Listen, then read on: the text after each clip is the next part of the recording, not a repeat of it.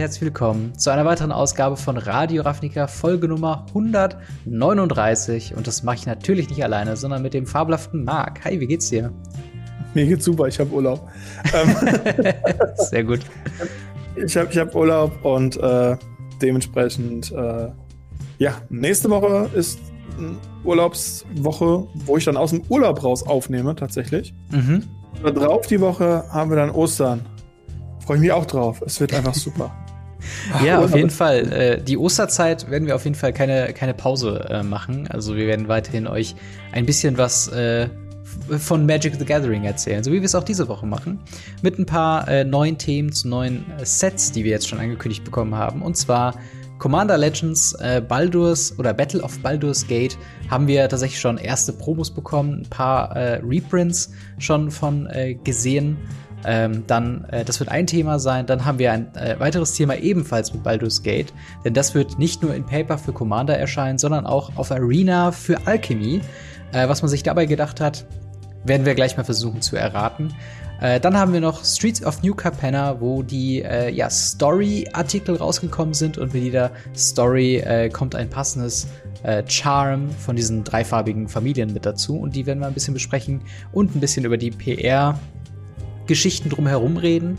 Zu guter Letzt haben wir natürlich Ask Us Anything, äh, aber bevor wir jetzt in die Folge reingehen, äh, wenn ihr das hier auf YouTube schaut, gerne gerne ein Abo da lassen, gerne liken, gerne kommentieren was euch denn gerade zu der äh, ja, Folge so einfällt. Wenn ihr es hier auf Spotify oder Apple Podcast hört, da auch gerne folgen und keine Folge mehr verpassen. Auch gerne äh, eine positive Bewertung dalassen, ähm, soweit es dann geht. Äh, wenn ihr dann uns mit uns in Kontakt treten wollt, könnt ihr das gerne tun auf Twitter, auf Instagram und im Discord, im Gamery slash Radio Ravnica Discord. Das ist auch der Weg, wo ihr uns Fragen stellen könnt für den Podcast. Ähm, sprich eben Ask Us Anything. Dort kommen wir dann am Ende von jeder Folge wenn denn Zeit ist, äh, darauf zurück und werden ein bisschen da mit euch äh, oder da, darauf eingehen. Zu guter Letzt haben wir noch den Reiter finanzielle Unterstützung. Wenn ihr unseren Podcast und die Videos, die dann auf dem YouTube-Kanal erscheinen, finanziell unterstützen wollt, quasi direkt unterstützen wollt, könnt ihr das gerne tun auf patreon.com slash gamery oder als YouTube-Mitgliedschaft unten auf den Join-Button drücken äh, auf dem Kanal oder halt äh, unter jedem Video. Und äh, ja, ihr unterstützt uns damit direkt, äh, bekommt als kleines Dankeschön die Podcast-Folge in voller Länge äh, ein bisschen früher, also sobald ich sie fertig habe, quasi äh, zugespielt. Ähm, aber werdet auch dann nochmal namentlich genannt im Endscreen und auch am Ende des Podcasts, je nachdem, in welcher Höhe ihr uns unterstützt. Aber damit habe ich jetzt erstmal genug gelabert und würde sagen, wir springen ins erste Thema und zwar Commander Legends Battle of Baldur's Gate. Ähm, ja, wir haben eine, ein, ein äh, Weekly MTG bekommen, ein, ein Pre-Beat, wo uns so ein bisschen erzählt wurde, äh, was uns, worauf wir uns so alles äh, einstellen können, was dann denn auch alles kommt. Aber erstmal mhm. Commander Legends wieder im D&D-Universum. D&D, wir wissen, dass es nicht so dein Lieblingsset war. Ähm, wie, wie freust du dich so denn einigermaßen auf das Set? Tatsächlich wesentlich mehr wie äh, Adventures of Forgotten Realms. Aus einem ganz einfachen Grund. So hätten sie auch Adventure of the Forgotten Realms machen können. Und es wäre hm. so viel besser gewesen. Es hätte kein schlechtes Standardset sein müssen. Sie hätten auch ein cooles Zusatzset draus machen müssen. Aber natürlich haben sie damals mit Standard die ganzen Leute abgeholt. Sie haben Standardleute abgeholt. Sie haben ein leichtes Setup gemacht. Sie haben ein geringeres Power-Level gemacht, um halt die Leute einsteigerfreundlich zu haben, um sie jetzt ins Commander zu ziehen. Dementsprechend, äh, ja, ganz normal. Ja. Ja, also ich finde äh, das halt auch auf jeden Fall spannend. Ich würde dir zustimmen, dass Dungeons and Dragons und Commander wie halt Arsch auf Eimer passen. Also das ist halt komplett ähm, perfekt, perfekt fit einfach dafür. Und äh, Commander Legends, wenn auch, glaube ich, nicht viel gedraftet, weil wegen Pandemie, ähm, jetzt quasi noch mal einen zweiten Anlauf zu starten, eben mit der Dungeons and Dragons Lizenz, mit eben Baldur's Gate auch im Titel, wo ja, ich glaube, äh, äh, Baldur's Gate ist ja, glaube ich, auch das beliebteste Videospiel aus dem Dungeons and Dragons Universum, ne? So ein PC-Rollenspiel. Ja, ich habe es ja nie gespielt, also mal gucken. Aber ähm, ja, auf jeden Fall, wie gesagt, wir haben ein paar Infos bekommen. Äh, zum einen das Produktsetup, was wir alles äh, ja bekommen werden. Das sind zum einen natürlich Set-Booster, natürlich Draft-Booster, natürlich Collector-Booster, ein äh, Bundle, ein Pre-Release-Pack, wobei der Pre-Release am 3. Juni stattfindet. Vier Commander-Decks, wo wir noch keine Commander von haben, aber die Farbkombination. Wir haben nämlich Weiß-Schwarz, Blau-Schwarz, Blau-Rot und Grün-Rot. Das sind äh, die vier verschiedenen Farben von den vier verschiedenen Decks. Und äh, dann noch die offizielle Ankündigung, dass die Preview-Season, also hier das hier war jetzt quasi nur ein, ein erster ähm, erste Einsicht in das Set und was uns so erwarten äh, könnte. Aber die eigentliche Preview-Season, wo wir dann jeden Tag mehrere Spoiler bekommen, die startet am 16. Mai. Also ist noch ein gutes Stück hin. Ähm, und ja, das, das ist soweit das Produktline-up. Äh, Nochmal darauf hinzuweisen, die Draft-Booster werden tatsächlich mit 20 Karten kommen. Das liegt daran in der Art und Weise, wie Commander Legends gedraftet werden soll. Ähm, hast du gerade noch im, im Hinterkopf, wie man Commander Legends denn draftet? Und könntest naja, du davon ein bisschen was erzählen? Commander drin. Du hast Möglichkeiten drin, ein Commander-Deck zu bauen. Du darfst auch Karten mehrfach reinnehmen. Aber du musst halt dir eine Farbe raussuchen mit deinem Commander oder wenn es wieder Partner geben sollte, auch mit Partnern. Mhm. Und ähm, geben ihr dann die Farbe vor, die du halt spielen kannst, beziehungsweise spielen solltest. Wenn ja. ich mich richtig erinnere, kannst du aus dem ersten Muster zwei Karten nehmen. Ich, ich glaube sogar jedes, jedes Pick ist, sind zwei Karten tatsächlich. Ne, bin ich mir gerade nicht ganz sicher, aber ja, irgendwas, man darf auf jeden Fall ja. irgendwann mal doppelpicken. Und ähm, ja, dementsprechend müssen die Booster natürlich ein bisschen voller sein, wenn da Leute doppelpicken können. Genau, genau. Und äh, hast du mal die Gelegenheit, Commander Legends zu draften? Äh, ja, ja habe ich. Äh, war jetzt nicht mein schönstes Erlebnis in meinem Leben. Was einfach nur, nur, nur wirklich daran lag, dass das einfach es, es, es, fühlte sich so seltsam an. Ich habe am Ende zweifarbig gespielt mhm. mit zwei Commander, weil ich ja. keinen schwarz-grünen Commander gekriegt habe. Keinen einzigen. Mhm. Und meine ganzen Karten schwarz-grün waren gefüllt. Das war wirklich, das, das war, das war ätzend. Das war, das war wirklich, wirklich ätzend. Und ähm, ja, äh, ich habe gerade kurz nachgeguckt, by the way. Es ist tatsächlich mhm. so, dass du jedes Mal immer zwei Karten pro Booster draftest. Also genau wie du gesagt ja. hast, absolut richtig. Ja, ich hatte, ich habe es tatsächlich einmal äh, gedraftet, sehr, sehr später als als äh, Commander Legends schon draußen war, ähm, hm. als es dann auch wieder sicher war, im, im Laden äh, hinzugehen. Und was ich auch sagen würde, es ist ein, es ist irgendwie cool, weil du am Ende mit einem, einem Rohkonstrukt quasi von einem Commander-Deck irgendwie äh, da bleibst und du könntest daraus halt weitergehend dir ein Commander-Deck eben bauen, die ganzen mehrfachen Karten halt eben rausnehmen, Alternativen dafür raussuchen. Das ist schon cool. Ich finde es sehr, sehr ein langsames Format. Also Commander ist ja schon nicht jetzt bekannt, das schnellste Format zu sein, zumindest jetzt, wenn man in einem mhm. regulären Power-Level quasi bleibt. Und da habe ich wirklich gemerkt, okay, da, da kann sich halt eine Runde wirklich auf so anderthalb Stunden ziehen. Und es ist jetzt nicht so wie beim normalen Draft, dass du innerhalb von einem Abend den Draft machen kannst und dann drei bis vier Runden spielen kannst, sondern es ist wirklich mehr so gedacht, du draftest das mit den Leuten und machst dann irgendwie eine große oder zwei große Commander-Pots quasi auf und, und spielst dann quasi Commander. Ähm, aber ich meine, es ist auf jeden Fall eine, eine, einzigartige Art und Weise, Commander zu spielen, Commander zu draften, quasi direkt aus dem, aus dem Pack raus. Ähm, aber tatsächlich ähm, Ach so, was ich noch sagen wollte, genau. Des, äh, der Pre-Release wird tatsächlich äh, auch ein Draft sein. Das heißt, äh, dort wird es dann nicht wie normalerweise eben ein, ähm, ein, ein Sealed oder sowas geben, sondern es wird wirklich, der, das Pre-Release-Pack wird immer nur so drei Booster äh, drin enthalten, plus natürlich äh, immer eine, eine Promo, die halt eben getimestamped ist, äh, und ein Arena-Code. Natürlich ähm, zu, der, zu der Magic Arena-Thematik kommen wir noch äh, später noch ein bisschen genauer. Ähm, und äh, ja, dann würde ich mal sagen, springen wir mal wichtig in dabei, ganz kurz, ja. wichtig dabei, vier Leute am Drafttisch. Nicht wie sonst acht Leute, hm, sondern ja. vier Leute am Drafttisch. Genau, das heißt, kleinere Pots halt eben dann auch schon so gedacht, dass man eben damit dann auch direkt äh, loslegen kann, äh, dann auch eben eine Commander-Runde zu spielen in der angedachten Größe von vier Spielern. Das geht natürlich auch mit mehr Spielern theoretisch, aber ähm, ja, der, der Pre-Release wird dann so organisiert sein, dass sich immer vier an einem Tisch dann äh, versammeln. Äh, aber die ersten Previews haben schon bekommen. Äh, wir haben, äh, wie ich finde, wunderbare Reprints bekommen von den fünf. Ich glaube, sie sind aus Battlebond, die die Multiplayer-Lands, sprich äh, Bountiful Promenade, Lux Luxury Suit, Morphic Pool, Sea of Clouds, Spire Garden, äh, eben die Dual Lands die den Text drauf haben, dass sie äh, getappt reinkommen, es sei denn, man hat mehr als zwei Gegner.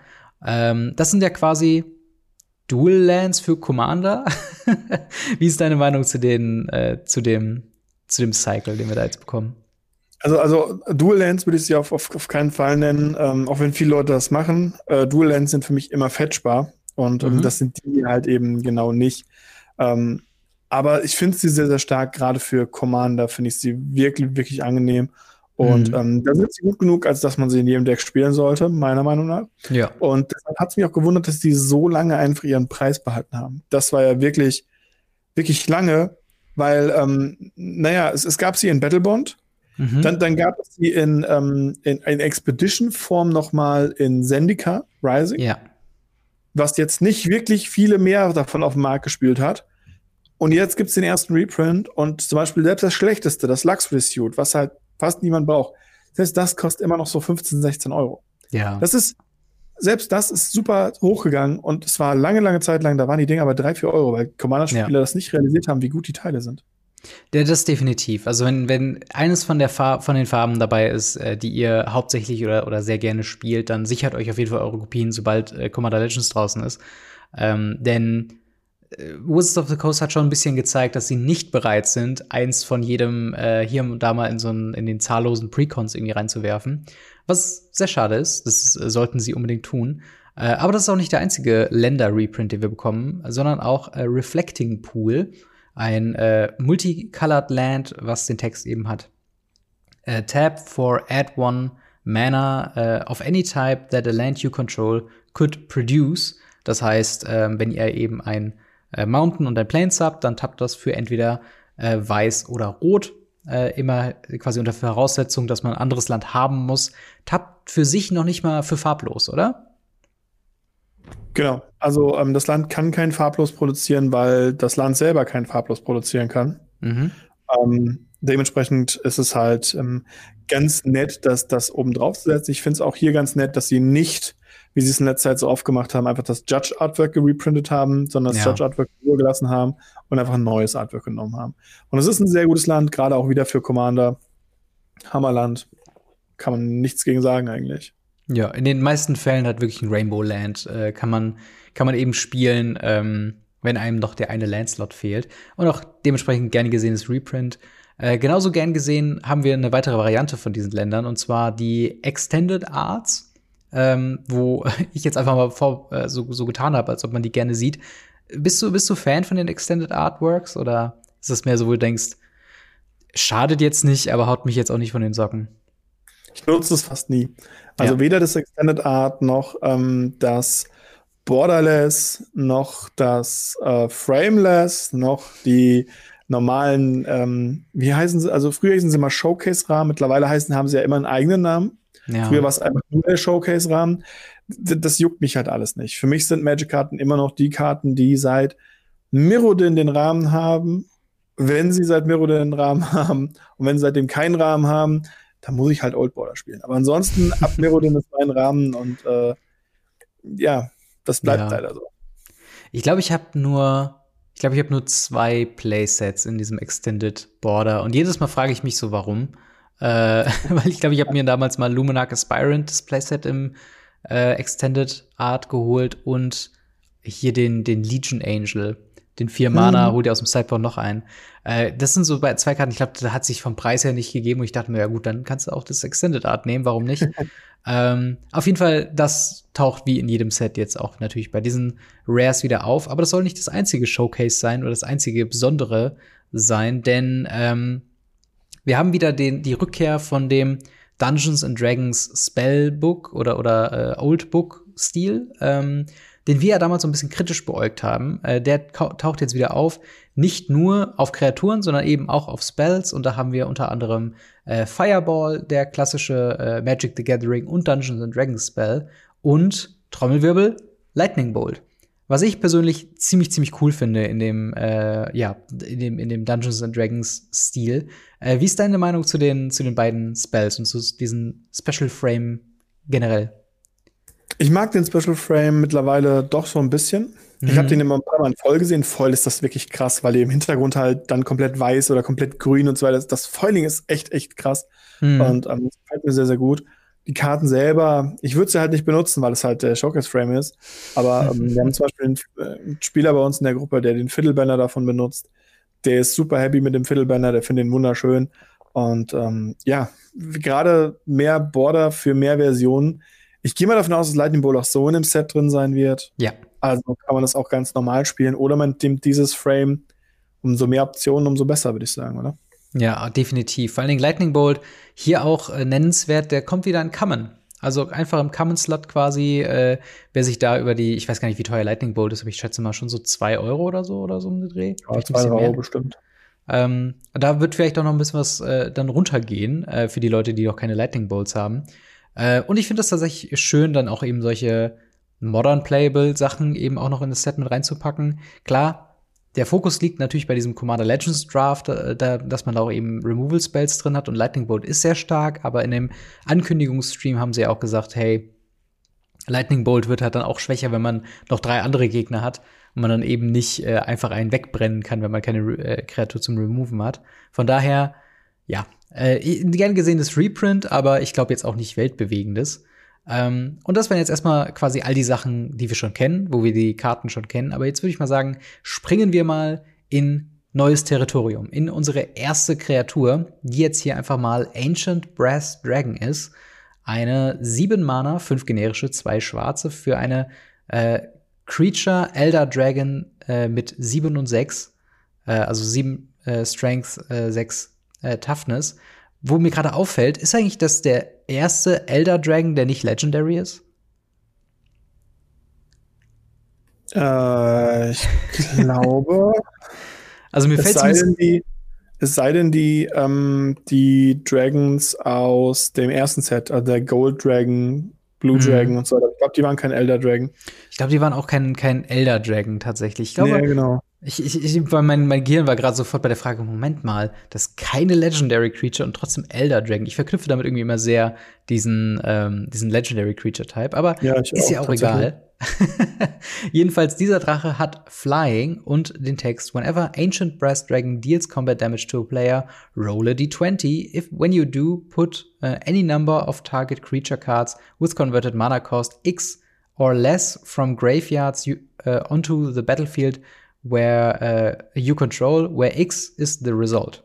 Also du greifst an, der macht Schaden, du würfelst einen D20 und je nachdem, wie hoch die Zahl, die gewürfelt ist, kannst du quasi Sachen reanimieren in Höhe des Wertes, den du gewürfelt hast und so viele Targets, wie es geht. Hm. Was, du bist, glaube ich, ein bisschen verhalten der Roll D20-Sache, oder? ja, das ist ja damals schon das Problem gewesen, wo ich immer wieder sage, nimm keinen Spin-Down-Würfel dafür. Ja. Und dann frage ich mich immer noch, warum sie nicht einfach hingehen und das Sword of Dungeon Dragons in Black Border drucken, statt in Silver Border. Ich meine, klar, klar, klar. Da steht drauf, man kreiert einen goldenen Drachen. Mhm. Man kann aber auch sagen, der goldene Drache ist genau wie der Brass Dragon Artifact Token. Und mhm. der hat einfach den Namen Golden Dragon. Ja. Dann hat man das Problem gelöst. Man kann das Schwert Dungeons and Dragons da reintun. Und sie haben endlich ein neues D20-Schwert. Das war damals ein Witz. Ja. Ich verstehe nicht, wann, wann, dieser Witz zur Realität geworden ist.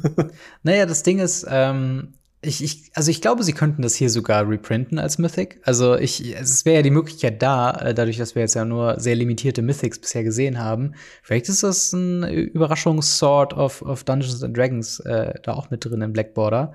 Ähm, aber äh, Ancient Brass Dragon an sich, äh, wie findest du quasi so diese Möglichkeit, nicht nur Würfel zu rollen, sondern damit auch äh, mehrere Targets äh, herzuholen? Reicht dir das für sieben Mana? Ja, ich, ich finde ihn halt für sieben Mana Sieben Mana ist halt out of range von allem, was ich jemals caste in meinem Leben. Ja. Und, äh, ich könnte es reanimieren, aber dann wird es halt nichts bringen. Mhm. Und äh, ja, dementsprechend äh, ist das absolut keine Karte für mich, echt nicht. Ich bin gerade im Überlegen, ach nee, es muss Combat Damage sein. Ich war gerade im Überlegen, ob man ihn vielleicht mit so einem mit so einem Zauberstab, wo man den Tappen und einen Schaden machen kann, irgendwie ausrüsten könnte, aber nee, es muss explizit Combat Damage sein. Dafür ist es fast schon ein bisschen slow, ehrlich gesagt. Also äh, klar, man könnte ihn früher reanimaten selber und vielleicht bietet er sich halt auch wirklich an für so ein Reanimation-Deck. Ähm, aber ja, es ist schon langsam. Der muss quasi so oder so, außer man gibt ihm natürlich Haste, äh, erstmal eine Runde liegen bleiben. Und äh, wenn du halt so einem Mythic Dragon quasi auf, auf der Gegnerseite siehst, dann ist das eher weniger der Fall.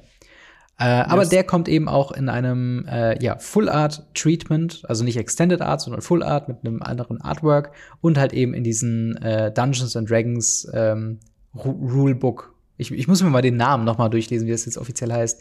Äh, aber in diesem Rulebook-Stil. Ähm, was ich tatsächlich auch ziemlich cool finde. Ich mag tatsächlich das, ähm, das, das Drachen äh, Full Art Frame, äh, weil das hatten wir schon mhm. sogar bei den äh, Drachen beim letzten Dungeons Dragons Set. Und ich finde das irgendwie ganz cool, dass sie da auch so einen selben Stil fahren. Ja, absolut. Ja.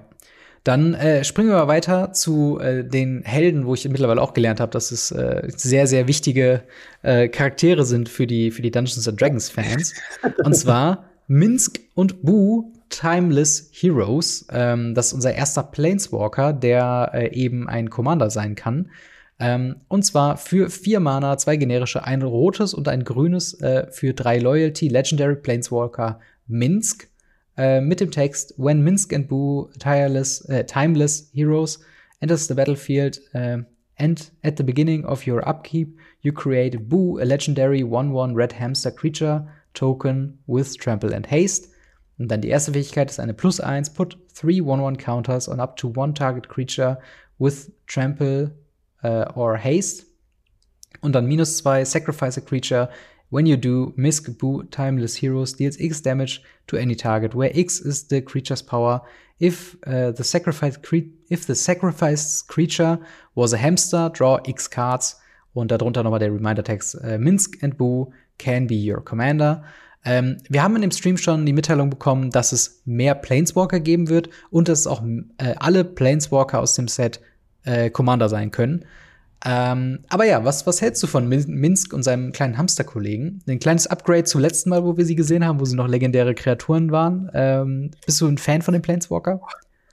Also ich muss sagen, ich, ich finde den, den, die alten Treatment wirklich cooler tatsächlich irgendwie. Ich finde die Kreatur cooler, ähm, weil sie auch mehr das rausgebracht hat, was Minsk und Boo meiner Meinung nach sind. Mhm. Minsk, der einen Hamster opfert, kommt komisch ein bisschen. Ja. Ähm, aber ich finde es cool, dass sie endlich den Weg gehen und mehr Planeswalker zu Commander machen. Ich hoffe, dass vorher irgendwann noch mal die Ankom Ankündigung kommt und sagt, jetzt sind alle Commander Planeswalker legal. Äh, andersrum, wow, alle ja. Planeswalker Commander legal. Ähm, aber da haben wir ja schon ein Ask Anything mal drüber gemacht gehabt. Ja, das stimmt. Und, äh, das das wäre cool und dann halt das noch auf die Planeswalker drauf schreiben, hier, wo es noch ein Reminder ist und dann der nächsten Zeit einfach sagen, ja, passt jetzt auch. Ja, äh, ich bin auf jeden Fall äh, auch gespannt. Ich, ich muss tatsächlich sagen, ich mag äh, die, die Herangehensweise, dass man halt wirklich sagt, okay, äh, Minsk und Bu, der der Bu quasi von der Karte kommt als, als Token und er kommt auch jede Runde neu. Das heißt, selbst wenn er gesacrificed wird, könnte man sich das ja in seinem Headcanon so überlegen, nein, der wird nur kurz auf eine Mission geschickt oder was auch immer Bu so äh, machen könnte. Ähm, tatsächlich, spielerisch gesehen, wäre natürlich das, das logische Herangehensweise, ähm, du spielst ihn, bekommst äh, Bu als 1-1 mit Trample und Haste, plus gibst ihm drei Marken ähm, und dann in der zweiten Runde kannst du ihn quasi sacrificen, Karten ziehen und äh, nochmal Schaden verteilen. Ähm, wie, wie, wie gefällt dir die, die Spielerdynamik da? Äh, findest du, das macht, äh, hast du da Bock, direkt ein Deck drumherum zu bauen oder eher nicht? Nee, wie gesagt, eher, eher, eher nicht. Ich würde lieber den alten drumherum bauen. Okay. Es gibt zu wenig Hamster.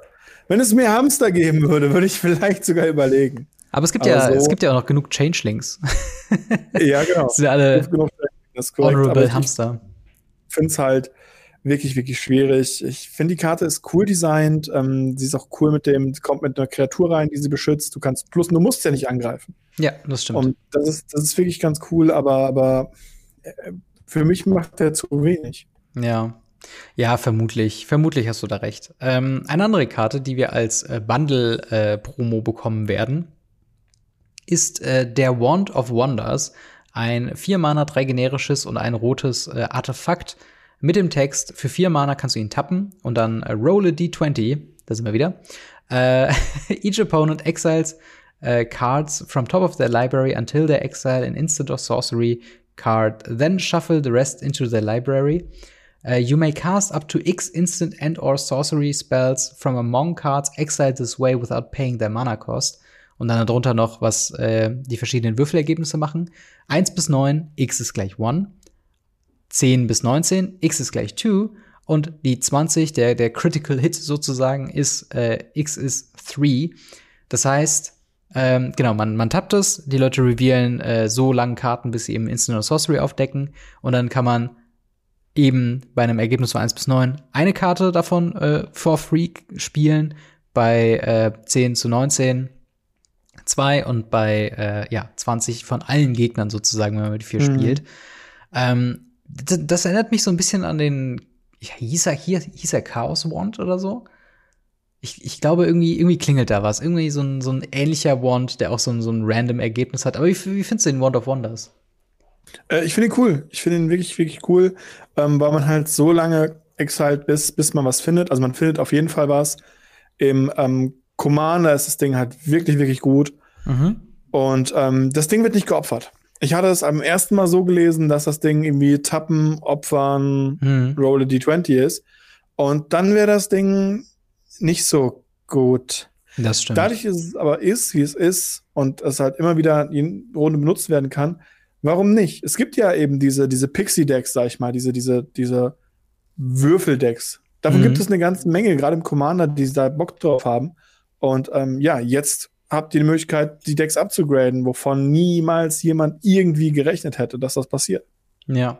Ja, total. Und vor allen Dingen, ähm, halt, du kannst ja diese ganzen Sachen machen mit, ähm, immer wenn du einen Würfel würfeln würdest, äh, würfel noch einen zweiten Würfel dazu.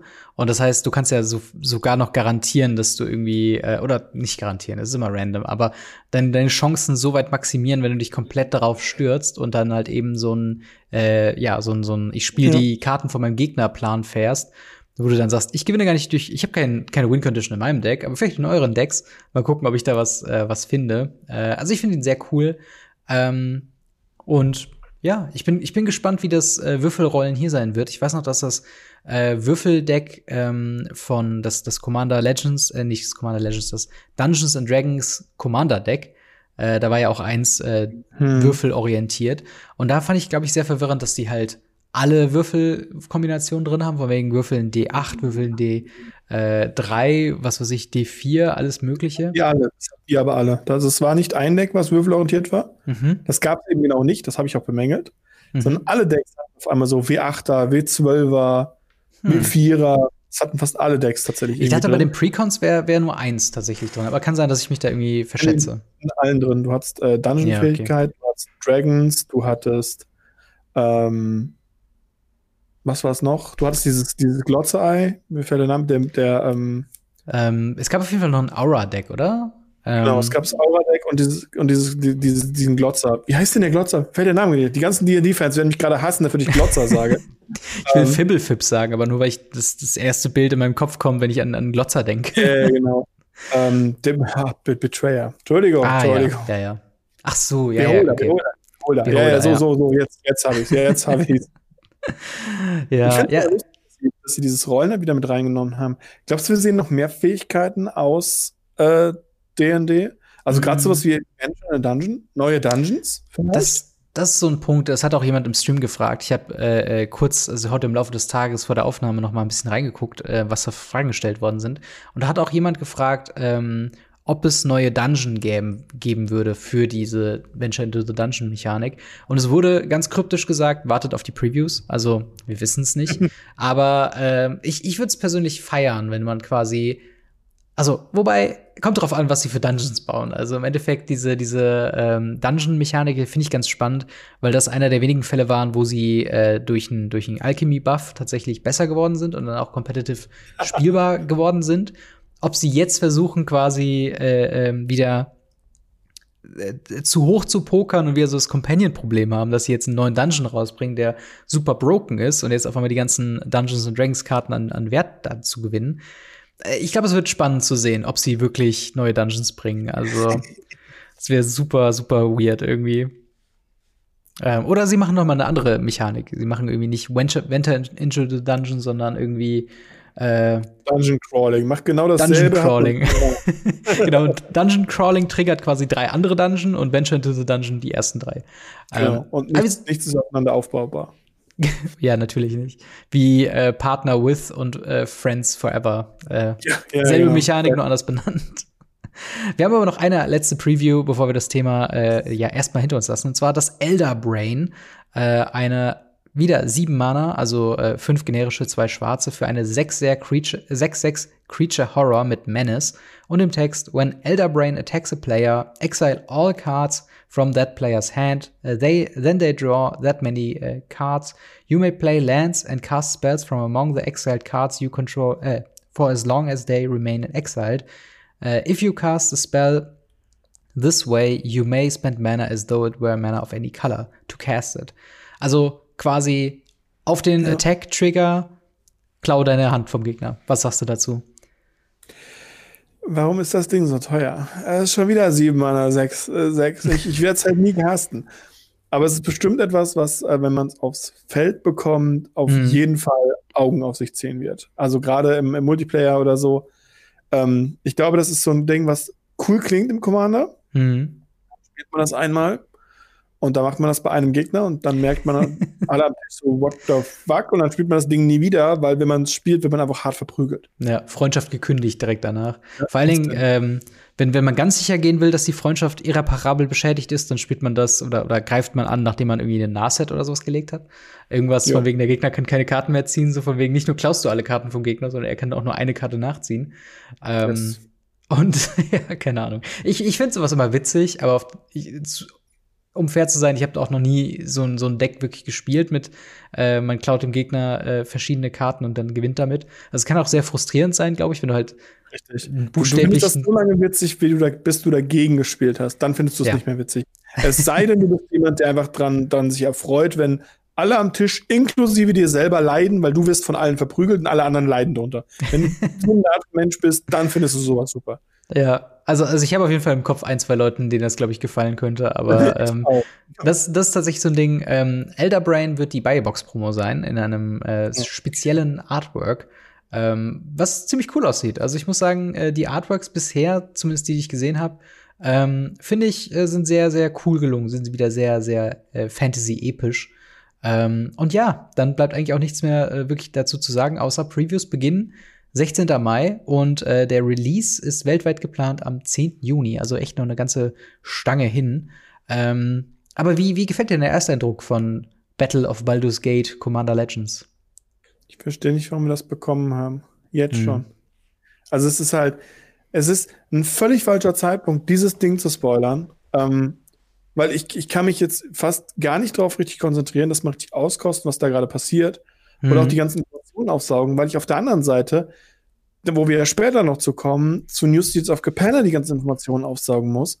Und da einfach, also das, das ist, äh, ich, ich weiß nicht, ob sie so hyped waren, dass das platzen musste oder ob sie so wenig Infos für New Streets of Capenna haben, dass sie das irgendwie strecken mussten oder so. Mhm. Weil ja, bis zum 16. Mai ist noch ein bisschen hin.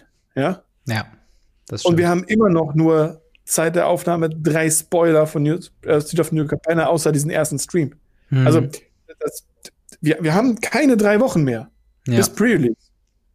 Und jetzt so, also das, das finde ich sehr strange. Deswegen macht es mir sehr, sehr schwer, dieses Set aktuell ernst zu nehmen, es schön zu genießen oder schön mhm. zu finden, weil es halt, ich verstehe den Sinn halt davon noch nicht ganz. Ja, ich muss, ich muss auch sagen, äh, ich meine, ich verstehe ähm, diese, diese Pre-Beats schon. Das wurde bei dem Streets of New Capenna äh, ein bisschen besser erklärt als jetzt hier. Im Sinne von, ähm, sie nutzen halt diese, diese ersten Informationen, damit Local Game Stores und Distributor halt so Interesse äh, aufnehmen und dann halt Produkte von denen kaufen. Und dass da Informationen an die Öffentlichkeit kommen, ist, glaube ich, unvermeidbar. Und zumindest gibt hier Wizards of the Coast offiziell was raus. Aber ich gebe dir auch recht es ist super weird. Äh, ich glaube, war es nicht sogar letzte Woche oder davor die Woche, wo wir über die ersten Streets of New Capenna Karten gespielt, äh, ge mhm. geredet haben. Jetzt haben wir in dieser Woche die, die ähm, Commander Legends Previews und später noch Streets of New Capenna Previews.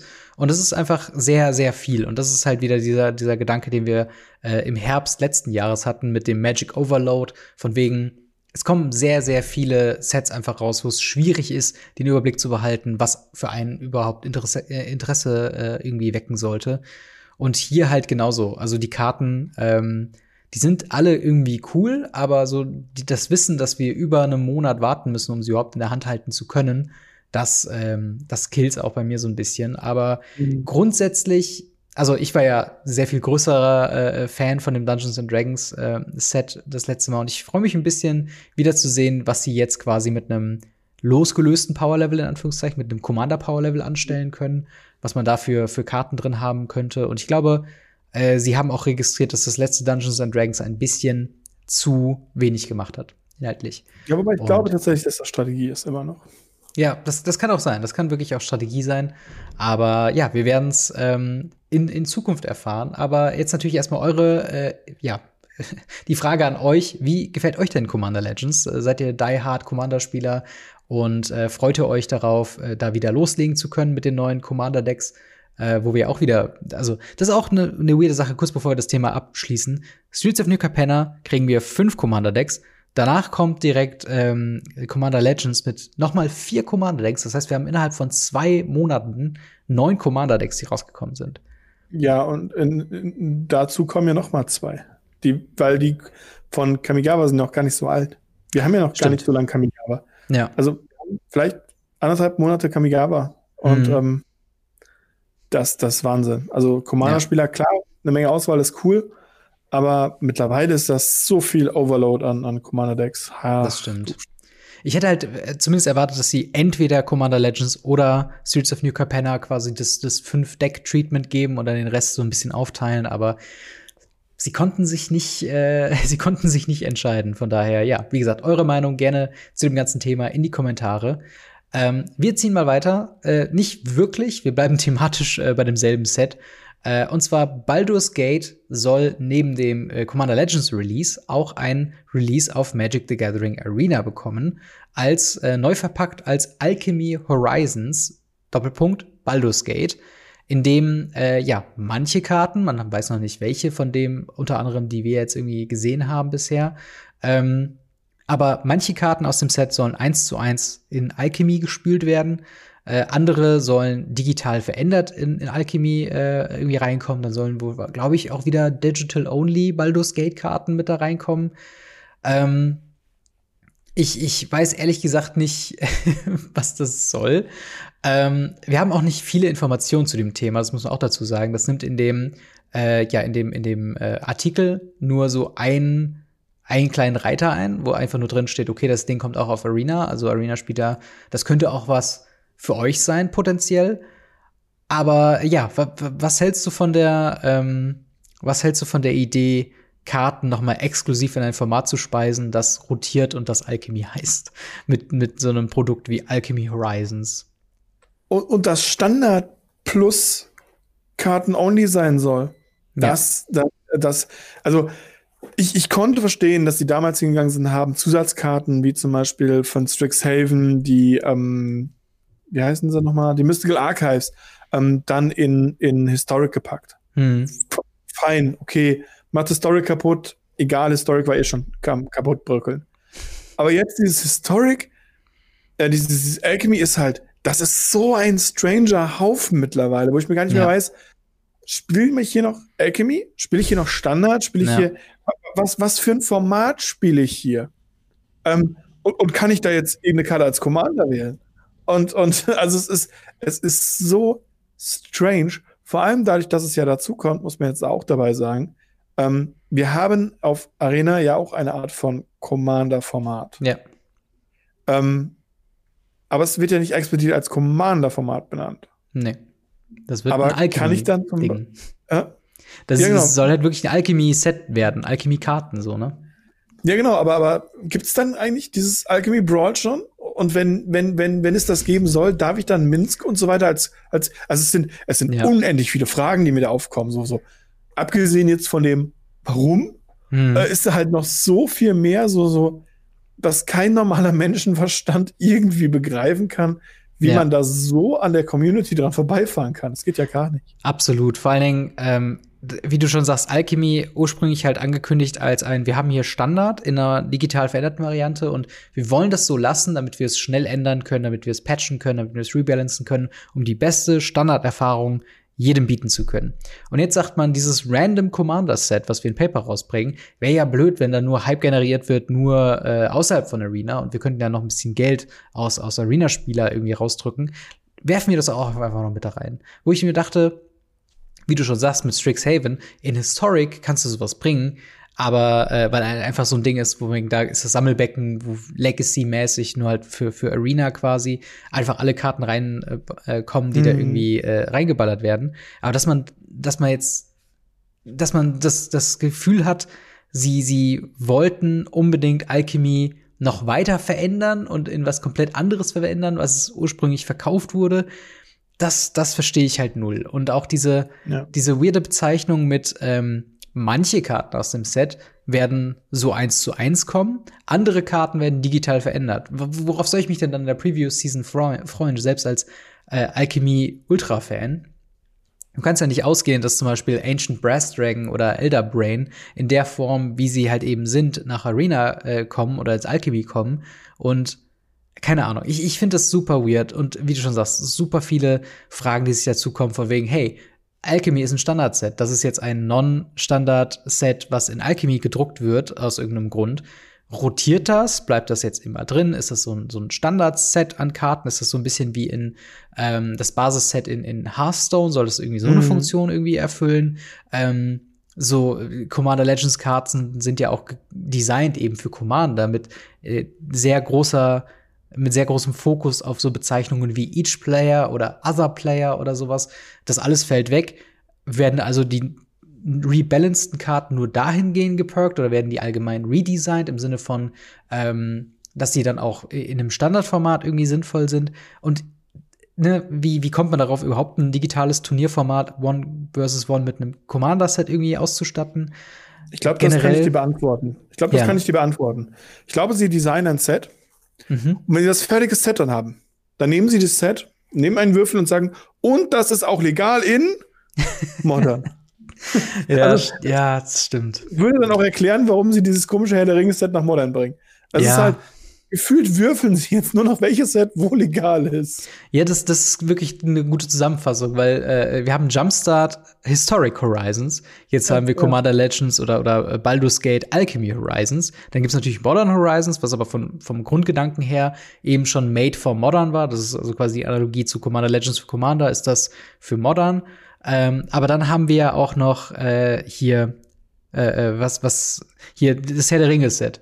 Auch aus irgendeinem Grund dann eben in Modern rein? Und wie ist das dann mit zukünftigen Sachen, wenn wir noch mal irgendwann, weiß nicht, Warhammer 40k Set haben? Ist das dann auch Modern legal oder ist das nur wieder nur Legacy und Vintage und Commander legal? Und es ist so. Vielleicht machen sie ja mal was Pioneer legal und nicht Modern legal. Ja, ja, das, das wäre wirklich, glaube ich, der, der letzte, der letzte Straw. Ich, ich habe manchmal das Gefühl, mhm. so die, das einzige Format, wo die Welt noch so ist, wie sie sein sollte in Magic the Gathering, ist halt eben Pioneer und Standard, weil da hat sich in den letzten ein paar Jahren nicht viel geändert. Der Rest ist so, okay, da kommt noch ein Supplemental Product, da kommt noch mal ein Zusatzset.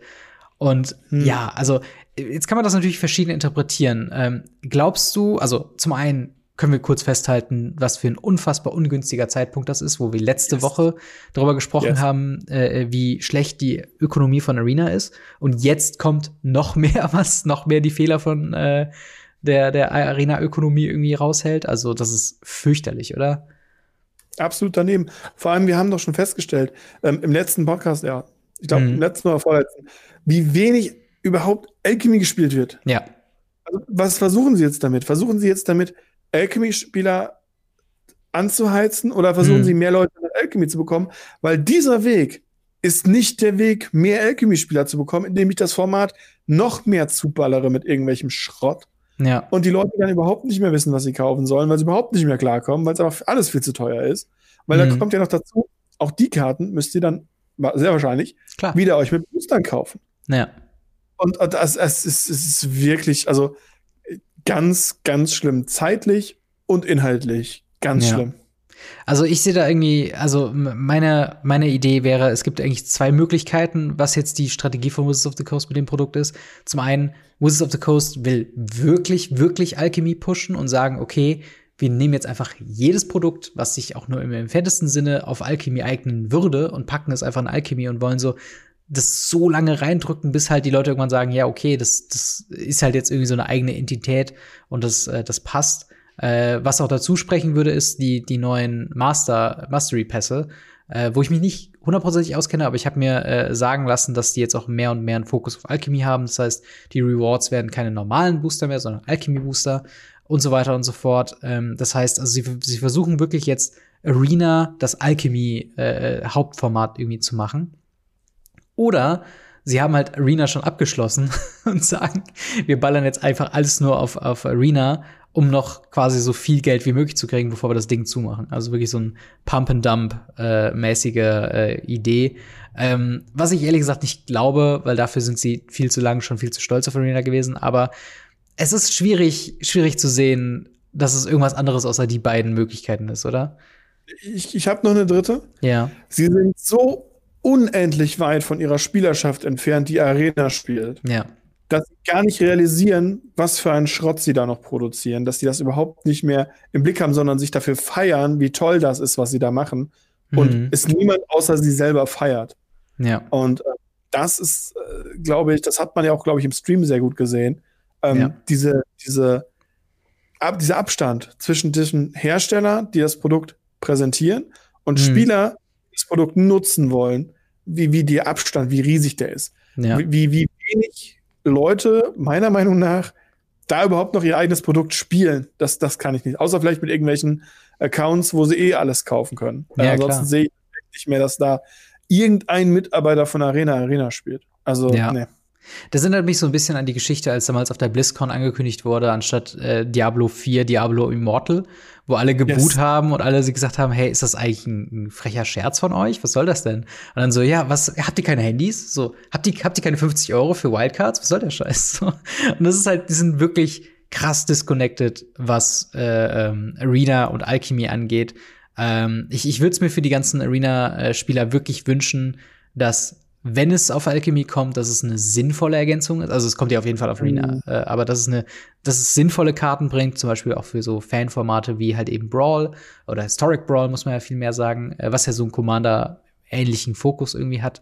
Äh, da würde ich mir wünschen, dass halt da eben so ein paar, so ein paar Commander-Staples einfach nochmal mit reingespült werden und dass sie das dafür nutzen. Warum das jetzt über Alchemy laufen muss, keine Ahnung. Ähm, ja, äh, da, da, also wir sind eigentlich bei dieser Ankündigung komplett sprachlos, aber wie geht's euch da? Ähm, seid ihr Arena-Spieler und wenn ja, freut ihr euch äh, auf diese weitere Edition für Arena im Allgemeinen und Alchemy im Speziellen? Gerne, gerne in die Kommentare damit. Äh, wir machen mal weiter mit Streets of New Capenna, wo wir äh, ja die ersten Previews nach dem Prebeat bekommen haben. Also heute geht's wirklich Schlag auf Schlag mit den neuen Karten sozusagen. Ähm, wir sind nämlich gerade in der Preview-Phase von Streets of New Capenna dort, wo sie die Stories ähm, veröffentlichen. Das heißt, wir haben immer so, äh, ich glaube, alle paar Tage kommt da ein neuer Artikel raus, wo sie halt wirklich einen Teil aus der Magic Story wieder vortragen. Ich lese die leider nicht. Es äh, tut mir sehr leid, liebe Story-Freunde da draußen. Ähm, wie geht's dir damit? Ähm, ist das was, wo du Interesse zeigst in, in solche Story-Sachen? Oder ist es also normalerweise ja. Ähm, aber bei, bei, bei Streets of New Capenna überhaupt nicht. Mhm. Wenn wir nicht im Podcast darüber gesprochen hätten, müsste ich nicht, dass die Stadt von Engeln erbaut wird und von dem Dämonen überrannt wurde und seitdem die Dämonen regieren. Das wüsste ich sonst nicht. Also, ja. ich finde, ich finde dieses Set so, so endlos, lustlos hingeworfen, meiner Meinung nach, von der mhm. Präsentation. Nicht von den Karten, nicht von dem, was wir bisher gesehen haben. Die Karten, die wir bisher gesehen haben, sind wirklich, wirklich cool. Und da ja. kommen wir auch gleich zu. Aber die Präsentation davon gerade nachdem sie ein eigenes Album für Kamigawa produziert haben, mhm. viele Leute reingeholt, ein eigenes Spiel dafür entwickelt haben, so ein Minigame. Und dann haben wir jetzt drei, vier Artikel, wo du ganz runter scrollst und eine Karte findest. Und ja. ja, das, das, das war's. Also das Set wirkt so, so, so, ja, okay, wir, wir brauchten halt jetzt einen Lückenfüller, bis wir, bis wir DND haben. Und mhm. das darf halt nicht sein. Das kann es eigentlich nicht sein.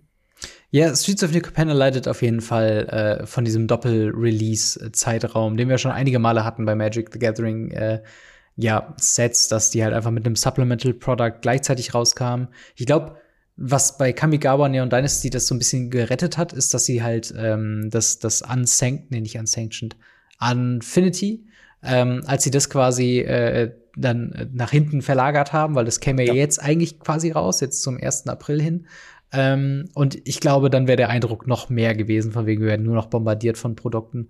Ähm, aber tatsächlich, grundsätzlich finde ich diese Story-Artikel eigentlich immer ganz nett. Äh, Im Sinne von, ja. mich interessiert es nicht, aber mich würde es auf jeden Fall freuen, wenn äh, ja eben die Story-Leute wieder ihre eigene ähm, oder, oder ihre Regelmäßigkeit von, von neuen Story-Eindrücken irgendwie bekommen. Ich sehe zum Beispiel gerade in einem der Artikel, dass Elsbeth äh, wieder auftauchen wird. Ähm, von daher spannend. Ich bin mal gespannt, äh, was da so mit ihr passieren wird, nachdem sie jetzt den Tod bekämpft hat in Theros Beyond Death.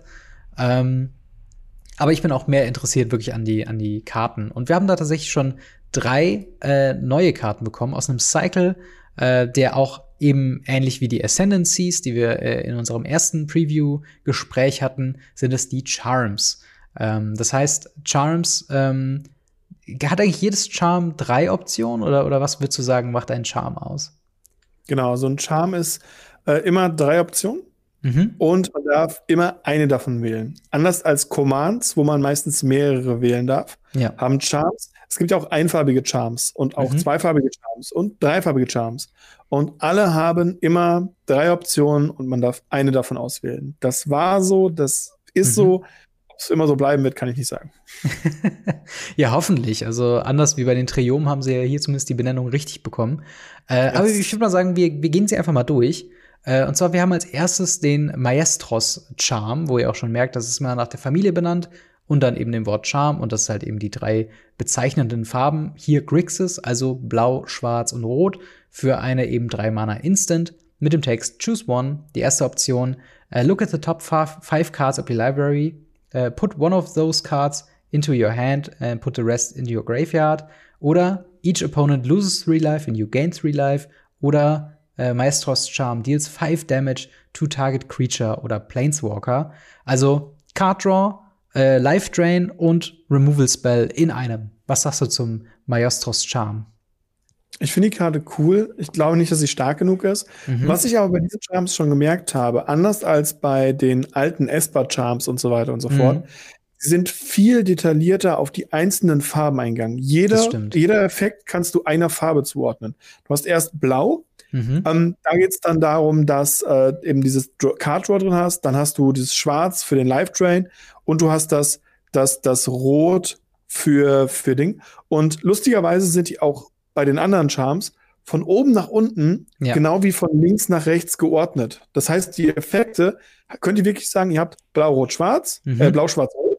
Dann habt ihr auch den ersten Effekt Blau, dann Schwarz und dann Rot. Das finde ja. ich sehr, sehr cool. Ich mag Optionen. Maestros mhm. ist für mich bisher der schwächste. Aber als er gespoilert wurde, war ich schon so, hm, das ist gut, das wird Play sehen, bestimmt. Ja, es, es gibt vor allen Dingen so wenig Szenarien, wo sie nicht gut ist. Dass sie instant ja. ist, das ist halt auf jeden Fall ein riesengroßer Bonus. Das hat natürlich Charms auch wieder an sich so. Ähm, aber halt eben, ne, End of Turn, entweder du hast halt dir noch den, äh, den, den letzten Rest Life Gain oder sowas noch in der Hinterhand gelassen oder eben du kannst noch eine Kreatur removen und wenn gar nichts passiert im Zug des Gegners, kannst du immer noch eine Karte dir raussuchen. Also die sind halt selten schlecht und das ist eben das Gute, dass sie halt eben instant sind und mehrere Optionen haben. Aber wir springen auch mal zum nächsten und zwar äh, Obscura Charm, äh, was das Esper beziehungsweise hier jetzt ähm, ja also weiß, blau und schwarze äh, Charm ist und das ist natürlich auch wieder ein Instant mit drei Optionen. Man könnte fast sagen, quasi, dass die weiße Option ist, uh, Return target multicolor permanent card with mana value 3 or less from your graveyard uh, onto the battlefield tap, tapped. Dann die blaue Option, Counter Target Instant or Sorcery Spell. Und die schwarze Option, Destroy Target Creature oder Planeswalker with mana value 3 or less. Also ähm, Reanimation slash Counter slash Removal. Alles mit so ein bisschen 3 or less CMC-Thematik. Ähm, mhm. Was sagst du denn zur, zur Obscura Charm? Ich finde die Karte unendlich mächtig. Ja. Unendlich mächtig. Allein der erste Effekt, eine Option zu haben, eine Multicolor-Karte wiederzuholen als Instant, mhm. finde ich super mächtig, weil wir haben mehrere Formate, wo wir Karten wie Baleful Strix mhm. oder Icefang Outlaw haben, die einfach super sind. Man kann damit einen Uro wiederholen, der einfach reinkommt, Karte zieht, drei Leben, also einfach als Instant, drei, mhm. da steht, wenn du einen Uro spielst, drei Leben Gain drauf, plus Card Draw, plus ein Land Drop. Ja. Ähm, man kann damit auch sowas wie ein Teferi wiederholen, der dann sogar in den Farben ist und so weiter. Der, oder auch, wie gesagt, Belfast Tricks ja auch in den Farben. Mhm. Das heißt, End of Turn, gehst du hin, machst Charm, holst dir Teferi, gehst in deinen Zug und bist Teferi beschützt. Oder, oder, oder. Es gibt so viele Optionen mit diesem Reanimate alleine, dass diese Karte wirklich gut ist. Und wenn du nichts zum Reanimaten hast, kannst du immer noch in Instant Sorcery hm. wirklich weghauen, wo ich sage, wow, das passiert sowieso. Ja. Und dann ist da noch ein Eliminate drauf. Das muss man sich ja vor Augen führen. Das ist ja praktisch ein Eliminate, das ist ein schwarzes und ein farbloses, dieser, ja. dieser Unterteil davon. Also das ist für mich ein, ein Charme, der ist sehr, sehr mächtig und ich wäre sehr, sehr, sehr enttäuscht, wenn ich den nicht irgendwie wirklich im Play sehe. Ja. Also dann siehst du den auch hauptsächlich dann auch in, in Legacy quasi, wenn du so Uro und, Legacy, und äh, Modern, genauso funktioniert der sehr wahrscheinlich genauso gut, wenn ja. nicht sogar, sogar besser. Ähm, Standard kann ich nicht einschätzen, aber gibt es bestimmt was, was man wiederholen möchte. Und wenn es irgendwelche komischen äh, Classes sind, die zerstört mhm. wurden. Ja. Ähm, Pioneer weiß ich nicht. Und im Commander sind, sind Charms ja sowieso immer das Ding, the way to ja. go, weil du hittest immer was. Das stimmt. Ich, ich würde fast sagen, ähm, die, die Charms steigen auf jeden Fall noch mal ab Modern im Wert, weil sie äh, ja. Modern hat äh, momentan sowieso ein sehr großes Incentive, mehrfarbig zu spielen oder mehr Farben zur Verfügung stehen zu haben wegen äh, Prismatic Ending und äh, dasselbe halt eben in Legacy und Vintage brauchen wir uns gar nicht unterhalten, dass da Farben mehr so eine nette Dreingabe sind, sind schön bunt auf den Karten, aber eigentlich ist es egal. Ähm, und da, da würde ich auf jeden Fall schon sehen, dass man so ein Obscura Charm oder auch ein Maestros Charm, je nachdem, wie es halt in den Farben passt. Äh, Maestros Charme wahrscheinlich eher weniger. Aber dass man das halt einfach äh, gut spielen kann, weil de facto ist es dann drei Mana, so eben, dass es passt und dann eben die, die mehreren Optionen da drauf zu haben. Äh, ja, auf jeden Fall. Und man muss übrigens dazu sagen, all diese Karten sind uncommon. Das heißt, sie werden äh, jetzt kein, äh, ja, kein mega, mega teure Karte werden, zumindest hoffentlich. Ähm, aber tatsächlich haben wir ja noch eine letzte, die äh, kurz vor äh, Aufzeichnungsbeginn noch gepreviewt wurde und zwar die Cabaretti Charm. Das ist die Naya-farbene Charm oder halt eben äh, äh, rot, grün, weiß, die äh, eben den Text hat Choose one als Instant natürlich. Deals damage equal to the number of creatures you control to target creature. Planeswalker. Creatures you control get plus one plus one and gain trample until end of turn. Oder create a one one, uh, create two uh, one one green white uh, citizen creature tokens. Also wieder Removal auf der einen Seite, ähm, Overrun-mäßiger Effekt von wegen plus eins plus eins und Trample auf der anderen Seite und äh, zu aller Not macht man noch irgendwie zwei 1-1er Blocker, Instant Speed. Ähm, und ich glaube wirklich nicht unbedingt das Stärkste aus dem Trio, was wir bisher haben, oder? Nee, ich muss hier eine Sache mal ganz kurz, äh, mich, mich kurz drüber renten. Na klar. Ich verstehe nicht, wie es eine Plattform wie Card Market schafft, binnen nicht mal zehn Minuten diese Karte online zu stellen, ja. aber es nicht schaffen, seit Januar die aktuellen Judge-Promos einzustellen. Das verstehe ich. ähm, aber gut, ja. Card Market Rand mal kurz beiseite. Ähm, ich glaube tatsächlich, dass das auch eher einer der schwächeren Charms ist. Mhm. Das liegt aber auch dran, der Naya Charm war es damals auch. Also gerade ja. diese Kombination, ich finde Rot, Grün, Weiß passt sehr schön zusammen. Es sind schöne Karten, mhm. aber die Synergies der, der Farben, finde ich, sind einfach fast nicht gegeben. Ja. Weil man hat Rot-Grün, was meistens Go Big macht. Dann hat mhm. man Rot-Weiß, was Go White macht. Und dann hat man, naja, naja, also Grün-Weiß, was auch irgendwie Go White macht. Aber Weiß-Rot macht anderes Go White. Ja. Legen ein paar Kreaturen und Go Grün, Grün-Weiß macht halt so Token und sowas. Und das alles unter einen Hut zu bekommen, finde ich sehr anstrengend. Wohingegen du zum Beispiel bei den Esper Charm, hm. Entschuldigung, Entschuldigung, Es heißt nicht mehr Esper-Charm. Aber ihr wisst, was ich meine. Ähm, Obscura. Das Einfache ist, bei einem Obscura-Charm mit weiß, blau und schwarz so ein bisschen was an Removal, an, mhm. an Kontrolle und so weiter einzuführen, was so einer Karte einfach besser steht, weil du darfst auf so eine Karte jetzt nicht, keine Ahnung, fügt dem Gegner 5 Damage zu oder 7 Damage oder sowas schreiben, mhm. obwohl theoretisch Rot-Weiß und Rot-Grün auf jeden Fall so viel Damage ins Gesicht schießen können. und ähm, das ja. finde ich halt wirklich, wirklich schwierig, da irgendwie äh, ja, einen Einklang zu finden. Und deshalb glaube ich, also ich finde die Karte schwach, mhm. aber mit Begründung schwach, tatsächlich. Ja. Ich finde es ich find's interessant. Äh, glaubst du, so sind sie damals auf die äh, Farbkombination nahe gekommen, weil sie gedacht haben, ah, was für Synergien haben wir? Ja, das Kreaturen, äh, go wide, go big, naja, naja. Naja, so können wir es nennen. Muss ich gerade dran denken, als es, als es besprochen Der schlechteste. Wortwitz im Namen, den die jemals gemacht haben. ja, ähm, auf jeden Fall, ja, also ich finde es auch gut. Ich glaube, viel hängt da auch noch mit dazu, dass ähm, dass die, die, die Esper-Farben eher assoziiert werden halt eben mit Control und dementsprechend äh, ein, ein höherer Wert auf den Instant und Sorceries bei Control liegt, als äh, während halt Naya oder halt eben äh, Cabaretti wahrscheinlich einen höheren Creature-Approach äh, äh halt haben und da dementsprechend die Synergien auf einer Instant nicht so stark sein können, allein aus der Natur der Sache so. Ähm, aber ja, ich würde auf jeden Fall auch recht geben, Cabaretti Charm ist nett, wahrscheinlich ein Commander immer noch äh, kein Problem. Also gerade dieser plus eins plus eins und äh, Trample, das könnte ich mir gut schon vorstellen bei so einem elfenmäßigen Go-White-Ding, dass du da halt schon wirklich auch Spiele mit beenden kannst. Gerade wieder großer Fokus, Instant Speed. Das heißt, du greifst an, äh, dann hier geblockt, da geblockt, ganz viele 1-1er werden, deine 5-5er werden von 1-1ern geblockt und dann so, zack. Nicht nur sind die jetzt 6-6, sondern haben auch Trampel und du bist tot. Äh, also das könnte ich mir schon gut vorstellen, dass äh, Cabaretti Charm da auf jeden Fall Play sieht. Wie es in Constructed-Formaten aussieht, äh, mal schauen. Ähm, aber ja, das, das waren auch schon soweit alle Previews, die wir bisher haben. Wie gesagt, offizielle Preview-Season kommt nach diesem Story-Block und ich glaube, es gibt noch fünf Tage, also es gibt insgesamt fünf äh, Story-Blöcke, wo so ein bisschen die Geschichte erzählt werden. Und äh, danach geht's dann los mit den Previews. Das heißt, nächste Woche werden wir wahrscheinlich mehr äh, zu dem Thema dann haben. Äh, eine Kleinigkeit, die wir noch bei Streets of New Capenna dazu ähm, äh, sagen konnten, ist vor ein paar Wochen hatte Wizards of the Coast einen sehr interessanten ähm, VPN-Artikel veröffentlicht, ähm, der sich an Local Game Stores gerichtet hat und so ein bisschen umschrieben hat, wie man dann das Pre-Release-Event macht. Und dort wird unter anderem auf die Substanz Halo eingegangen, die eben in der Lore von, von New Capenna eine, eine magieerweiternde Substanz ist, die äh, heiß gehandelt wird in den Straßen von, von New Capenna. Und dementsprechend das ist auch das ist, was den Dämonenfamilien Macht gibt. So dieser Handel damit, das Organisieren davon und so weiter und so fort.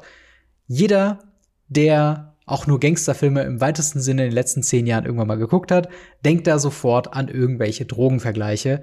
Und offensichtlich war das äh, der Schreiber in oder wie auch immer äh, auch im Kopf geblieben, denn in diesem WPN-Artikel wurde gesagt, so ja, es geht ja alles um Halo, also könnte man dann doch so äh, Crystal Candy und vergleichbare Sachen oder Create Your Own Halo war, glaube ich, noch ein anderer Punkt. Also wurde so ein bisschen äh, so quasi so impliziert von wegen, habt doch Süßigkeiten, die so ein bisschen wie Drogen aussehen. Folge, sehr viele eher konservative eingestellte Leute waren so ein bisschen, das Spiel ist ab 13 und ihr habt hier gerade Analogien zu Drogen und ruft auf, bei euren Events Drogenvergleiche am Tisch zu haben. Wie, wie, wieso? Und dann musste quasi Wizards of the Coast sagen, nein, Halo ist natürlich keine Droge, sondern es ist ein ja, eine Substanz, die man ritualmäßig braucht, um Magie zu wirken, die stärker ist. Aber man konsumiert sie nicht. Sie ist halt nur sehr mächtig. Und ähm, das war so ein kleines Debakel, wo quasi dieser, dieser Aspekt von, von äh, MTG Crack-mäßig, also dieser, dieser Suchtfaktor von Magic the Gathering noch mal so ein bisschen äh, in vielen Gags im Welt, äh, im weltweiten Web so, äh, ja, durch, durch überall durchgezogen werden. Ähm, ja, wie, wie siehst du denn die Sache mit dem, mit dem Halo? Äh, ist das was, was du verfolgt hattest und wo du gedacht hast, oh mein Gott, was passiert da gerade? Verfolgt habe ich es nicht, ähm, aber ich habe es minimals mitbekommen. Ich muss sagen, what? Also, mir war klar, dass sowas irgendwann passieren muss. Ganz ja. eindeutig muss das passieren. Weil wenn sie sowas expanden in dieser Art und Weise, dann ist das vollkommen logisch, dass sie irgendwann solche Analogien benutzen müssen, weil es einfach dazugehört. Ja. Ich bin immer noch der feste Überzeugung, wir werden mindestens eine Tommy Gun sehen. ähm, weil sie gehört dazu. Ja. Und wenn sie aus Candy ist, ist sie aus Candy, ist mir auch egal. Ja. Aber naja, wir haben hier eine Substanz, die ritualmäßig benutzt wird. Und das kann man eben auch andere Sachen ritualmäßig benutzen. Ja. Das, das Finde ich schwierig, finde ich sehr, sehr schwierig, vor allem wenn man sich überlegt, ähm, gerade in anderen Bereichen, ich meine, bei uns ist es ja, zumindest von dem, was ich mitbekomme, mhm. noch relativ im, im, Rahmen. Aber wenn ich mir das teilweise anschaue, wie es in anderen Ländern gehandhabt wird, wo dann äh, das auch auf offener Straße so fast schon zelebriert wird, mhm. ähm, wo das manchmal, wenn man jetzt aus Europa rausgeht, ähm, auch zu einer Art von Ritual dazugehört, sowas zu konsumieren, wo ich sage, hm. Das No-Go. Also da, dann hätte man das einfach rauslassen müssen und hätte ja. sagen müssen, keine Ahnung, wir, wir machen das ähm, irgendwie anders. Das hätte man irgendwie anders kommunizieren können. Man hätte sagen können, okay, die tragen alle eine Uhr, da ist Zeit drauf und die handeln mit der Zeit. Und ja. dann auf der Zeit kannst du für Geld Zeit kaufen oder sowas. Oder mhm. irgendwas. Aber keine Substanz nehmen. Ja. Und dann noch den VPN-Stores, den, den, Local Game Stores zu sagen, hey, hab doch irgendwas da. Ich war kurz davor, meinen Chef zu fragen, ob ich mit der Shisha da sitzen kann. es ist ja auch gerade von, von, von, von konsumieren Ritual, Candy Stuff. Ja. Also geht halt gar nicht. Also absolut daneben. Ähm, obwohl ja. ich nicht so konservativ eingestellt bin, muss ich sagen, das ist eine, eine Grenze, an die sie stoßen mussten und an die sie gestoßen sind. Ja, ich, ich muss auch sagen, also tatsächlich das Ding, ich, ich fände es gar nicht so schlecht, äh, oder was heißt so schlecht? Ich fände es gar nicht so schlimm, wenn man sich aus einer narrativen Richtung sagt, okay, wir brauchen halt irgendeine illegale Substanz, die halt so eine Drogenfunktion irgendwie hat. Das haben wir bei anderen Universen wie halt irgendwie, was ich, Joker, Batman etc. Bei jedem äh, fiktionalen Krimi gibt's da sowas. In Arkan und so weiter. Arcana ja. und so weiter. Das ist ganz normal. Genau, das ist halt so das Ding, wenn du dich narrativ äh, darauf einigst, sowas zu haben, dann geh auch all in und sag, ja, okay, das ist halt eine fiktionale Droge, die keine Analogie zu irgendeiner realen Droge oder sowas hat, ähm, sondern das ist halt einfach nur, um irgendwas zu haben, was die halt handelt, ne? Oder du gehst halt eine komplett kreative Idee, wie du halt gesagt hast, indem man äh, halt eben nicht eine, eine, eine Substanz nimmt, sondern sowas wie Zeit oder äh, keine Ahnung, vielleicht Mana, so ne, irgendeine, irgendeine Fähigkeit, also irgendwas kann man sich da ja aus den, aus den Rippen leiern. Und wie es für mich so aussieht, ist quasi Halo schon storymäßig als Droge zu sehen und hat auch die Funktion einer Droge. Aber das PR-Team konnte natürlich nicht rausgehen und sagen, okay, in unserem Spiel geht's jetzt um Drogen. Äh, und als dann dieser Shitstorm quasi losgelöst wurde, musste man davon ein bisschen zurückrudern. Und das finde ich halt so ein bisschen schade, weil es so ein bisschen, also dann hätte man es deutlich auseinanderhalten sollen eigentlich. Also ähm, keine Ahnung, es muss ja auch einen Grund geben, warum das Ding halt eben Halo heißt und als Magie erweiternde Substanz gehandelt wird. Also so eine Formulierung triffst du ja nicht, wenn du nicht äh, äh halt eben was Drogenähnliches meinst. Und ähm, das finde ich halt so ein bisschen halbgar, dass man dann halt so sagt, so, äh, nein, nein, nein, ihr regt euch auf, dass es Drogen sind? Nee, wir hatten nie Drogen, hatten wir nie äh, im, im Gespräch, dass, es, dass das irgendwas mit Streets of New Capenna zu tun hat. Und dann finde ich halt wieder so, so halbgar wieder zurückgezogen. Und das ist halt, keine Ahnung, finde ich, finde ich sehr, sehr komisch. Und ähm, ich, ich, ich persönlich finde es fein, wenn das halt, wie du sagst, halt in, in äh, der League of Legends Serie gibt's ja auch eben so eine Substanz, um die es halt eben geht. Und ähm, das ist, ist gang und gäbe. Ähm, aber ja, auf jeden Fall Streets of New Capenna. Wie ist denn äh, eure Meinung zu den ersten Previews? Habt ihr denn Bock auf das Set?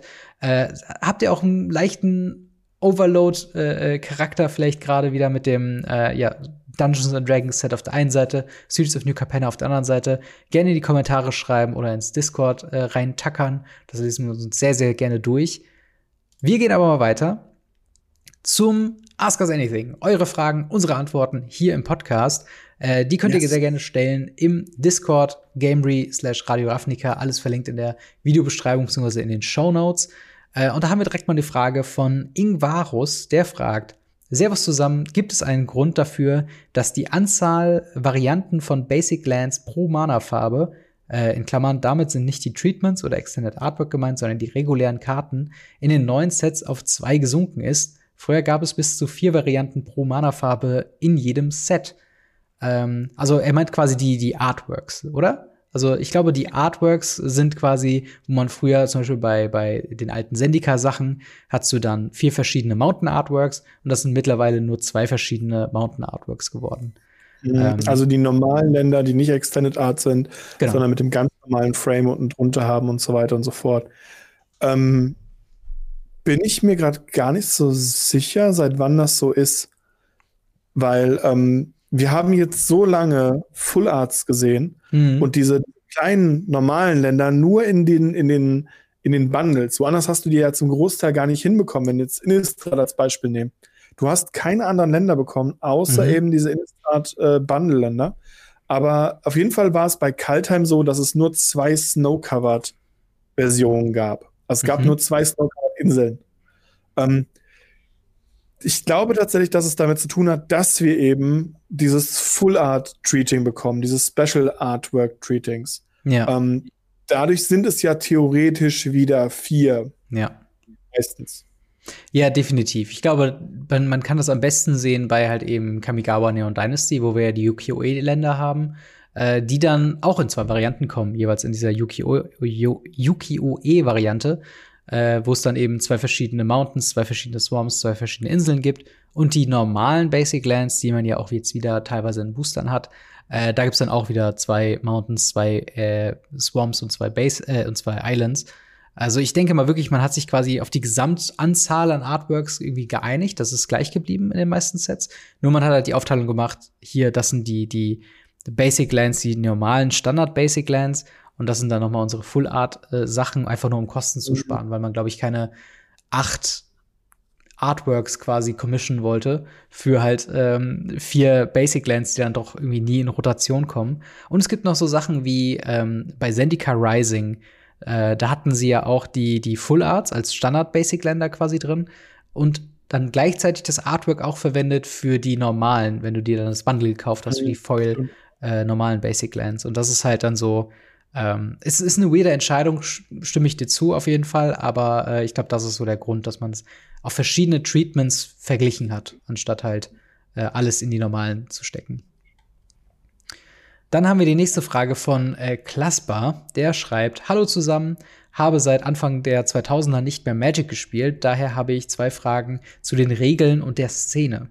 Die erste Frage ist: Wie geht man äh, in der Regel mit Übersetzungsfehlern um? Zum Beispiel wurde bei der siebenschwänzigen Mentorin vergessen, ähm, dass sie auch einen 1-1-Marker verteilt, wenn mhm. sie stirbt. Ähm, gehen wir erstmal darauf ein. Wie geht man im Deutschen mit äh, solchen Textfehlern denn um? Wir haben ganz, ganz viele solche Textfehler. Ähm, wenn man sich zum Beispiel an das äh, Adventure of Forgotten Realms erinnert, wo wir sogar eine, eine der Key Mechanics mit mhm. eben den Dungeons äh, ein Fehler drin war.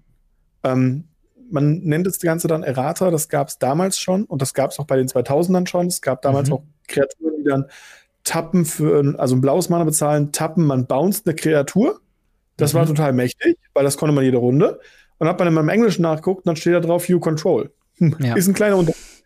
Ähm, dementsprechend schaut man nach Erratern. Es gibt immer wieder Erratern. Man äh, sucht die Karte bei Scryfall, bei ähm, Gatherer mhm. oder eben in und findet dort im Normalfall immer einen Erratertext rechts.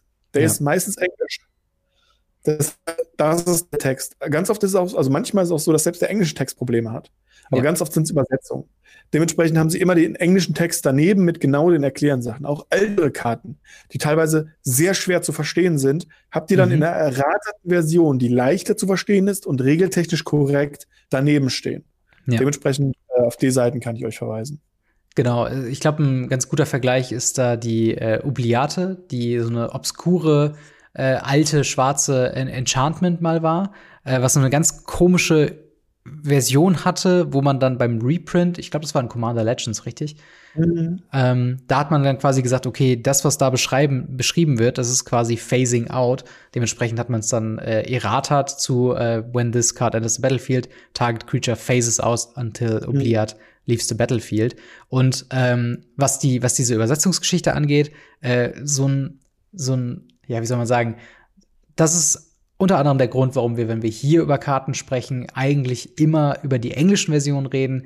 Gleichzeitig ist auch für mich privat das der Grund, hauptsächlich äh, oder so zu, zu 90 Prozent eben englische Karten mir zu kaufen, englische Booster zu kaufen und so weiter und so fort, weil du hast es eben erwähnt, wir haben im nahezu irgendwie jedem Set gibt es irgendwelche Commons und Uncommons, die falsch übersetzt wurden, wo dann ein Until the End of Turn einfach vergessen wurde. Äh, und das sind halt so Fehler, die hast du in der Regel nicht äh, in dem englischen Text, weil die halt eben von Wizards of the Coast selbst äh, ja geschrieben worden sind.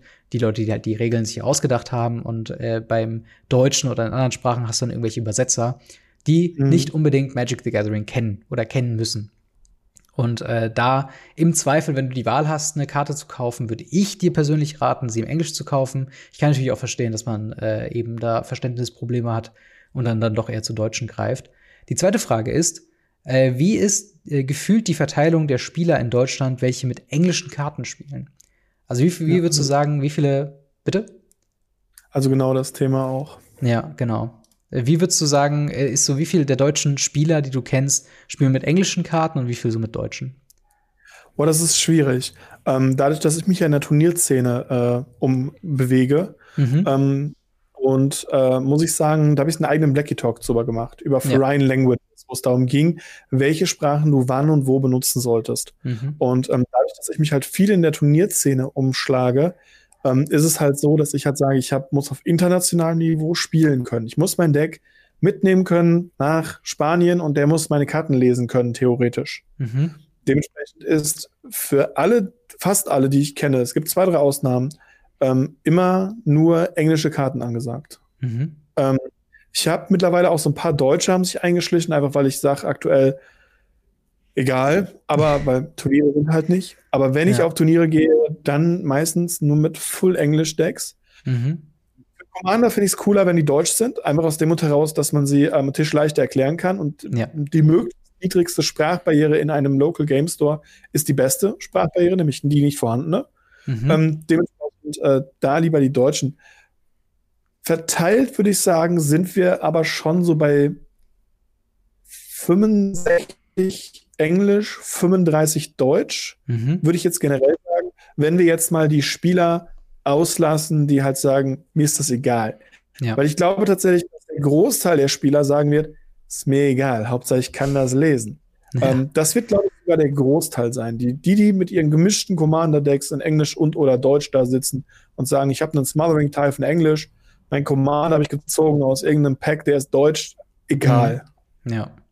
Ja, definitiv. Also ich, ich glaube auch, dass äh, gerade im, im Casual Kitchen Table und äh, Commander-Bereich deutlich mehr Leute auf die deutsche Version tatsächlich zugreifen. Also hier und da gibt's ja dann noch Karten, die man bei Kartenmarken nachgucken kann, wo die deutsche Version deutlich teurer ist als die englische.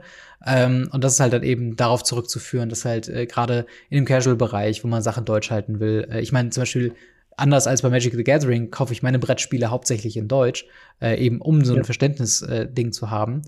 Ähm, und da hast du dann halt die, die äh, deutschsprachigen Karten äh, dann hauptsächlich verteilt. Äh, in meinem Bekanntenkreis sind auch die meisten eher im Englischen unterwegs, aber die aller, allermeisten, muss ich glaube ich sagen, sind die, die du am Ende gesagt hast, die spielen bunt gemischt, was sie eben haben. Und äh, mhm. durch Corona auch ein bisschen, habe ich auch ein bisschen weniger Aufmerksamkeit drauf gelenkt und habe jetzt auch in meinen Pioneer und, und Modern Decks und alles Mögliche durchgewürfelt, Deutsch, Englisch, passt schon die meisten Karten kennt man ja dann doch irgendwie äh, vom Artwork her oder lässt sich die erklären. Äh, eine letzte Frage für heute noch, die äh, die Folge perfekt äh, um äh, ja abschließt sozusagen, ist von Asterix die Frage beziehungsweise der Kommentar. Hallo ihr zwei, ich wollte nur sagen, ihr macht einen sehr schönen und guten Podcast. Weiter so. Vielen, vielen Dank. Ähm, und ich wollte mal fragen, wie ist eure Meinung zu anderen TCGs? Äh, und relativ neu im deutschsprachigen Raum ist ja nun das TCG Flash and Blood. Denkt ihr, äh, es hat eine Chance zur Konkurrenz? Nun, worauf kannst du denn dann die äh, Leute mal hinweisen, was wir zu dem Thema geplant haben? Ich kann euch sagen, auch an Ostern wird es Radio Ravnica geben. Yes. Und da solltet ihr dann einschalten, wenn ihr die Antwort für diese Frage haben wollt. Ja, es ist ein Teaser. Ja, wir machen selten Cliffhanger. Hier machen wir Cliffhanger. Jawohl, denn genau das äh, war das Thema von äh, der Folge, die dann eben an dem besagten Osterwochenende rauskommt. Also Asterix, halt noch kurz deine, deine Neugier im Zaum. Du wirst äh, eine volle Stunde zu unseren Meinungen hören, zu den verschiedenen TCGs, zu den gängigsten, glaube ich, haben wir ganz gut umfasst, ja. oder? Jawohl. Und äh, damit würde ich schon sagen, sind wir am Ende von dieser heutigen Folge Radio Ravnica angekommen. Äh, wenn ihr auch Fragen an uns habt, könnt ihr sehr gerne in Discord kommen und dort eure Frage ins Ask Us Anything stellen. Wenn ihr generell vorbeischauen wollt, wir spielen freitags immer ganz gerne äh, Pioneer auf dem Discord-Server über eben Spelltable. Das heißt, ihr könnt einfach von zu Hause aus in aller Komfortabilität eben spielen. Sind ein paar Modern-Spieler mittlerweile auch dabei. Äh, wir sind eigentlich in allen gängigen ähm, Formaten irgendwie haben ein paar Leute, die sich dafür interessieren. Kommt gerne vorbei, stellt euch vor und beteiligt euch. Ähm, das macht immer sehr viel Spaß, mit euch da zu interagieren. Besonderer Dank an der Stelle natürlich an unsere Patreon-Gold-Unterstützer bzw. Gold-YouTube-Member. Das sind dann namentlich General Götterspeise, Buster Madison, EasyReader24, Jan und Jan Erik. Vielen, vielen Dank, dass ihr uns da direkt finanziell unterstützt. Wenn das was wäre, was euch auch vielleicht interessiert, schaut vorbei bei patreon.com slash gamery oder auf den kleinen Join-Button klicken unter dem YouTube-Video. Natürlich auch wieder vielen Dank an dich, Marc, dass du auch wieder diese Woche bei Radio Ravnica dabei warst. Immer wieder gerne. Und dann hören wir bzw. sehen wir uns nächste Woche wieder. Haut rein, bis dann. Ciao. Ciao, ciao.